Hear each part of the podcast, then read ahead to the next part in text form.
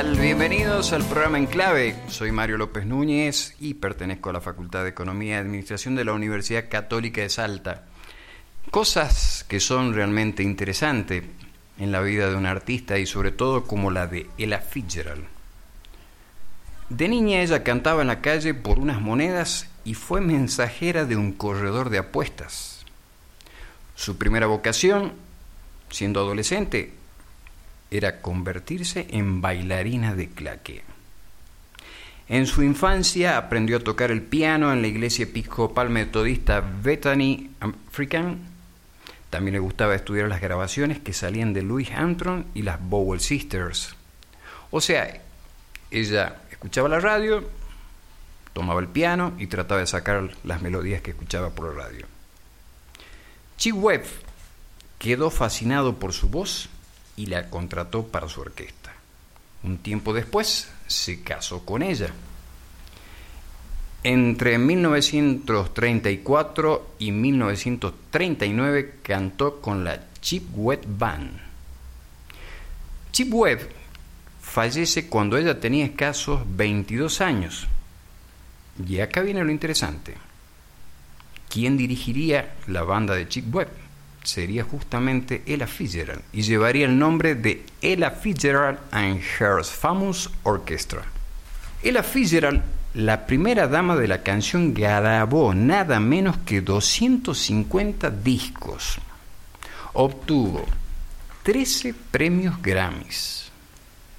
Y hay una anécdota muy interesante para contar.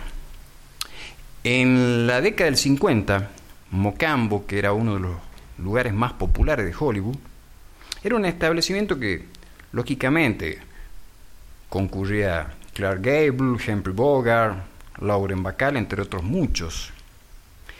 Pero había un problema.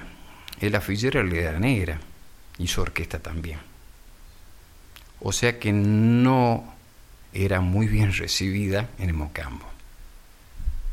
No se le permitía actuar entonces una de sus fans hizo una llamada telefónica al dueño que cambiaría la trayectoria de la Fitzgerald para siempre. Y usted dirá, una de sus fans. ¿Y quién sería una de sus fans? Podríamos estar pensando mil veces. ¿Y sabe quién era una de sus fans? Marilyn Monroe. Y cita textualmente así la Fitzgerald. Tengo con Marilyn Monroe una deuda real. Ella personalmente llamó al dueño del Mocambo y le dijo que quería que me contratara inmediatamente y si lo hacía, ella ocuparía una mesa en primera fila cada noche. Marilyn le dijo, y era cierto, que debido a su condición de superestrella, la prensa acudiría lógicamente a tropel. Obvio, el propietario dijo que sí. Y Marilyn Monroe estuvo allí en la mesa frontal todas las noches. La prensa se volvió loca y después de esto, por supuesto, Ella Fitzgerald nunca más tuvo que volver a un club pequeño de jazz.